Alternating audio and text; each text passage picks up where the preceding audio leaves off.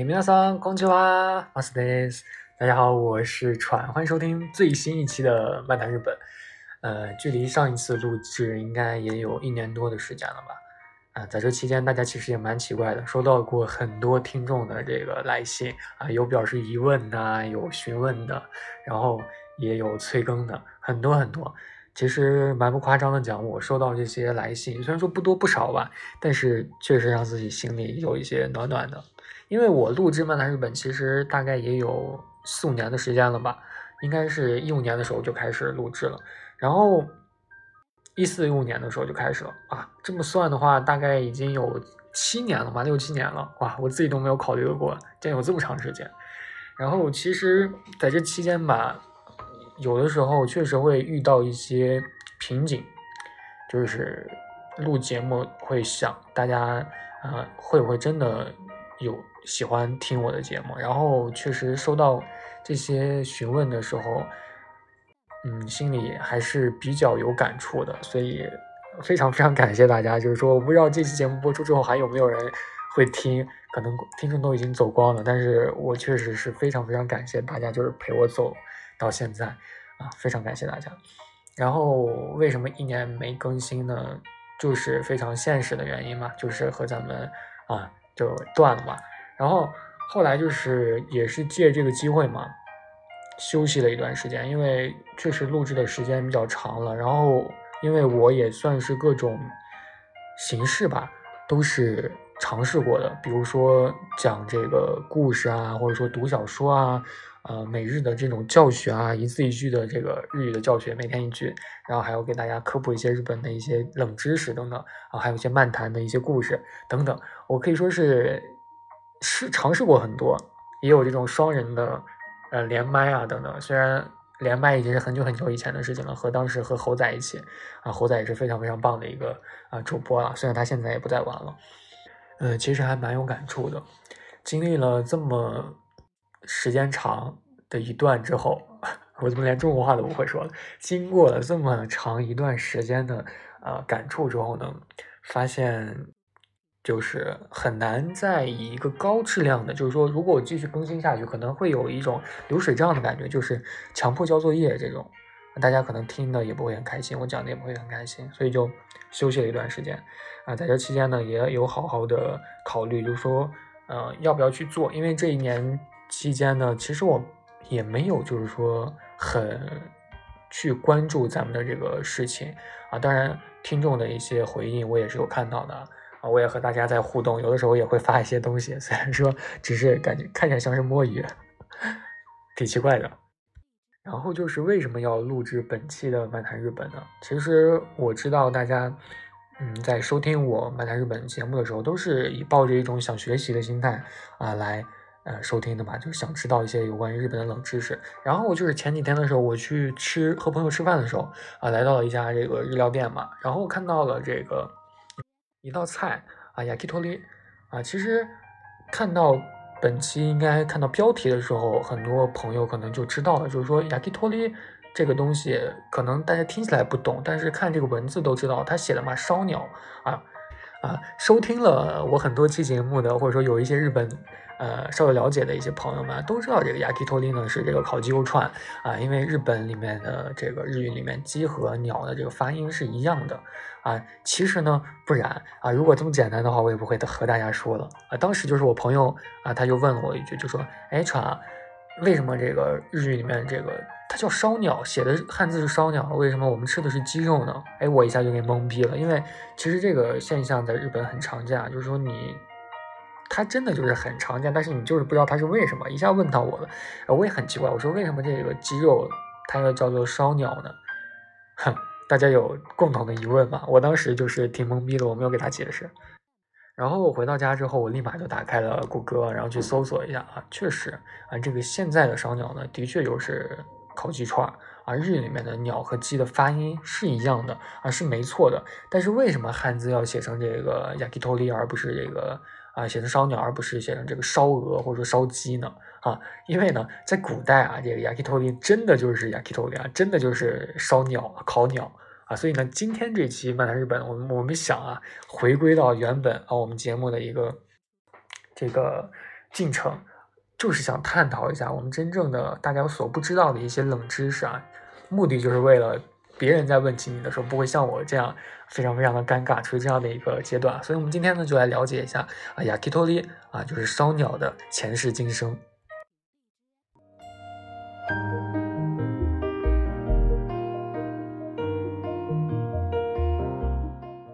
好，那什么是雅 k 托 t 呢？啊，现代所说的这个雅 k 托 t 呢，它其实是比较广义了，泛指呢都是像这种不使用锅啊，不使用铁板啊这样的一些载具啊，比如直接用炭火去烧啊，或者说直接去烤啊，这种串儿就和咱们国内的这种烧烤其实差不多，自己做的那种烧烤啊，和人家那种专门的烧烤还是有一些差别的。啊，简而言之呢，就是它是用炭火直接烧烤出来这些串儿的一个总称啊。虽然说这个雅 k 托利的鸡的，呃，它是以鸡的各部分啊作为这个烧烤的主角，但是它其实也是其中包括的一些其他动物，甚至可以说是有一些蔬菜啊的这些串料理啊。以这种料理形式制作的，不管它串的是不是鸡啊，总而言之，它就是雅 k 托利啊。总而言之，它就是烧鸟。通俗的讲来说，其实就是我刚刚所说的，就是类似于烧烤、烤串儿这种，只是呢，它在选材啊，或者说制作细节与调味上，它是不太一样的。这个霓虹的 yakitori 呢，虽然在料理工艺上和咱们天朝的烤串是惊人的相似的，但是并不像其他的那些像我们的汉字啊，或者说汉服啊那些，它是源自于中国的，而是日本本土衍生出来的一种料理。其实我个人觉得这个也很正常吧，就是。你像其他国家，比如说不仅仅像亚洲，像欧洲啊、非洲啊，它本地肯定也有这种类似于串料理的这种东西，是吧？所以日本本地衍生出这种烤串也可以脱离，它也是可以理解的，很正常，并不是所有东西它通通都来自天朝，所以这点还是。呃，能接受的。然后生物学中呢，其实也有一个概念啊，叫做趋同进化啊，指的就是说，在极其近似的环境和条件下呢，完全不同的物种进化出惊人相似的一个习性，还有这种生理特征，这个呢就叫做趋同进化啊。所以中国的烤串和日本的雅 k 托 t 呢，大概可能就是有可能是这种关系啊。通俗呢。来讲就是如有雷同，纯属巧合。所以不仅仅是霓虹，还是这个天朝啊，世界上还有很多很多呃其他的国家，比如说我刚刚说说的，刚刚说的啊两个大洲、三个大洲，世界上五个大洲啊，他肯定也是掌握了就是说串烧的这种基本的料理的一个形态，对吧？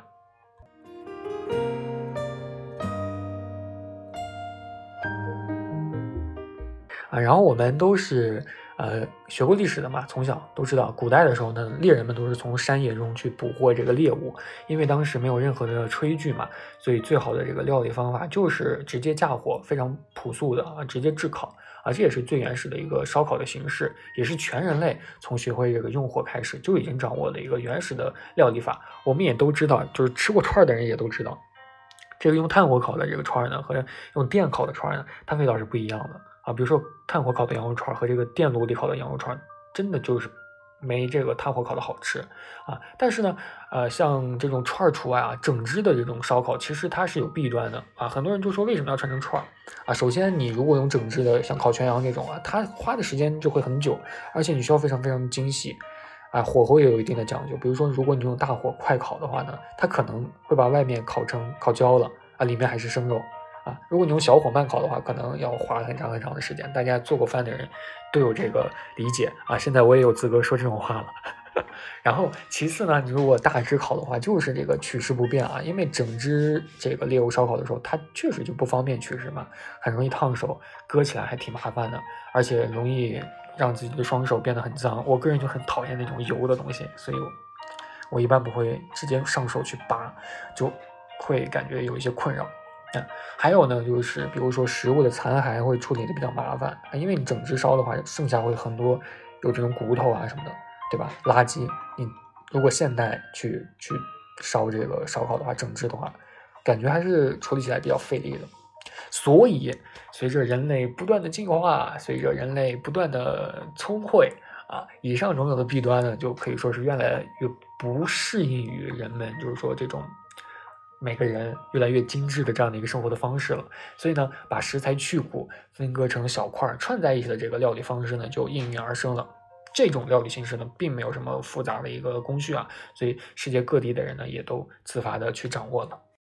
啊，讲到这儿呢，就是有关于人类为什么要去吃这个串儿料理，而不是很少选择去吃这个整只料理的一个原因了。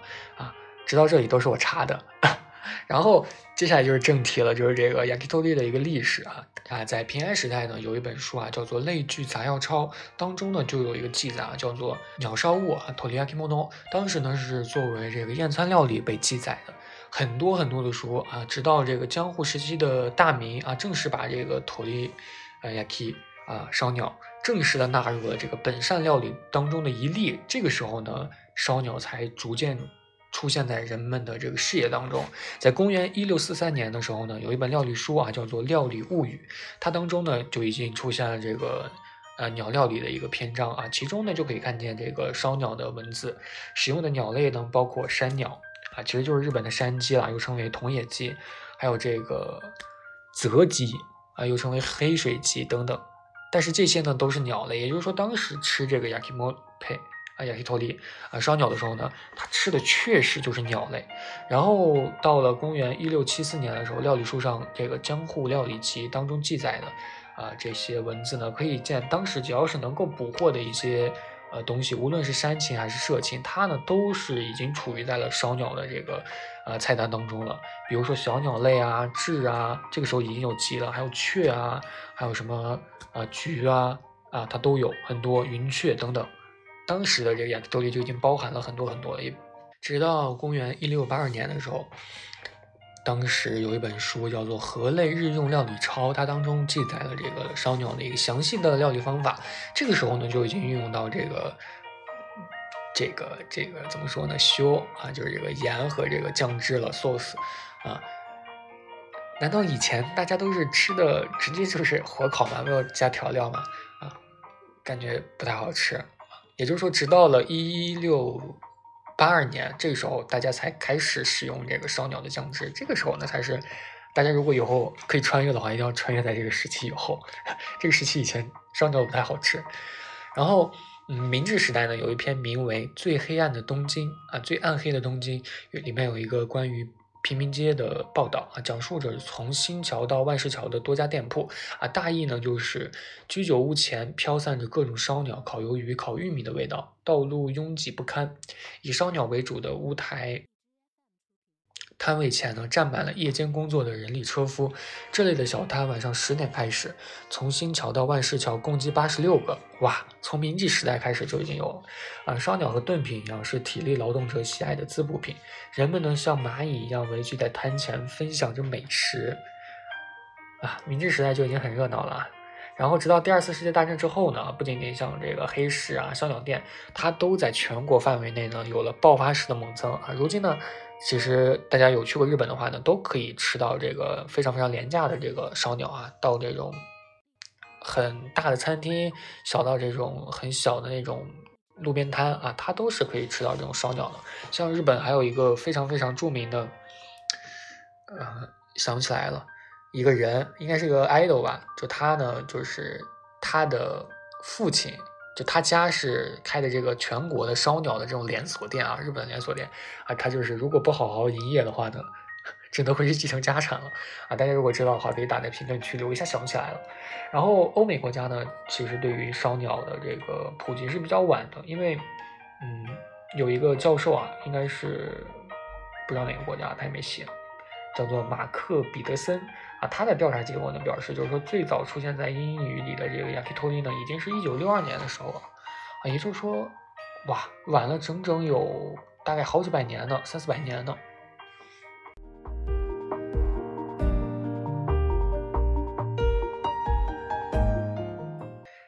刚刚的这些就是有关于 yakitori 的一个日本的历史了啊，也就是说，确实证明了 yakitori 呢，在很早以前、古早以前呢，啊，是以真正的鸟作为这个烧烤的食材的。只不过近代呢，可能对于鸟的动物的一些保护呢，逐渐的加大了，所以开始去吃鸡肉是更多一些了。而且，我相信很多人应该没有怎么吃过鸟肉吧？可能，可能确实没有。啊，很少。这个 yakitori 呢，其实说到底就是说，如果准确的来说呢，和我们国内的这个烤串还是不太一样的，因为我们国内的烤串其实这个酱汁是蛮少的，就以我们这儿的路边摊来说啊，这个酱汁是很少的。但是 yakitori 它这个调味呢，其实还是比较多的。就除了盐和酱汁，它还会用到其他的一些调料，比如说梅子酱啊、白芝麻啊、啊什么山葵啊、山椒粉啊等等，就很多啊。但是主要的调料它还是盐和酱汁两种。说到这个酱汁，它绝对是。值得一说的啊，很精髓，因为这个酱汁它不仅仅就是只有酱油，它呢是像酱油啊，还有什么味淋啊、酒啊、砂糖等等，就是调制而成的，就是颜色是黑的，但是它味道有很多变，就是咸中带甜，甜中带鲜啊。单纯的从这个嗯想象上来说吧，它应该和那个鳗鱼上的那个酱汁，我感觉差不多，就。掉了。然后说句题外话，和大家推荐一下我喜欢吃的这个鸡的部位。第一是鸡皮，鸡皮非常非常的好吃，很脆啊。鸡皮一定要蘸这个酱汁。然后呢是这个肋巴啊，就是肝脏，鸡肝脏也是比较好吃的。还有鸡的这个翅中，翅中应该没有人不喜欢吃吧？要不就是还有这个内吉玛。就是肉块和这个葱段，这些呢都是我喜欢吃的，都是蘸这个酱汁的，啊，蘸盐的好像比较少吧。蘸盐的一般就是像，嗯，屁股和西里啊，鸡屁股可能要蘸盐，蘸这个酱汁的话不太好吃。然后大家应该都有自己喜欢吃的一个吃法吧，不用，就是不要太在意别人是怎么吃的啊。比如其实有一点，大家就是国内和日本人。它就经常有一些吃法上的不同，比如说我们国家的天朝人啊，吃这个烤串呢，就习惯一下点十几串，甚至几十串。大家吃烧烤也是这样子吧？但是吃到后面的时候，基本上你把前面吃完，后面就凉了啊。像岛国的人他不会这样，他吃这个 yakitori 呢，基本上就点几串，就吃完再点。啊，一般是点三三四串，然后吃完再点。而且咱们天朝人呢，吃这个烤串也是喜欢配上一些凉菜，比如说吃毛豆啊，还有吃什么花生啊，对吧？啊，其实岛国人也是有相同的习惯的，不过岛国人不会把这个剩下的这个签子随手乱丢啊。这里我也也是不吹不黑啊，就是大部分不会啊，可能也有一些小店会。我们天朝人，呃，基本上也也有不会的，但是我个人感觉我家附近这个。签字重复利用率也是蛮蛮多的，有的时候也会乱扔啊。但是这个岛国的店里呢，一般都会有这种桶，就专门会放在这种小桶里面。还有这种毛豆的皮儿也是，也会丢到这种专门的容器里面，一般是不会丢在那种随意的丢在桌子上的。不过我个人感觉，就这么一说，可能也是看这个环境吧，可能就是我们天朝呢，看这个摊摊上。啊，一般就是下班了之后和朋友，一般就是还是想随意一点，可能就丢在桌子上了，可能也有这种原因吧。啊，但是岛国可能基本上每家店它都会有这种专门的个容器，啊，他们也会这个就是醉酒，也会吵架，也会打架，也会喧哗，但是至少在清醒的时候嘛，他们都比较装嘛，也是体体面面的。那差不多了吧，本期节目差不多了，说的，呃，该说的都说完了。啊，最后呢，和大家引个战 啊，因为其实我们也一直也有一个争论无果的事情，就类似于我们粽子、还有月饼、汤圆这些应该吃咸的还是吃甜的这种问题。其实就是说，这个 yakitori 它是应该直接用嘴去撸着吃，还是说大家喜欢把这个素材都弄到盘子里面用筷子夹着吃呢？啊，我个人是很喜欢撸着吃，但是直到有一次我吃这个 yakitori 吃这个肉肉块和这个葱段的时候呢。那个汁水爆出来了，就爆了一身，而且它那个酱汁真的很难洗，就爆到裤子上之后，回家也很难洗。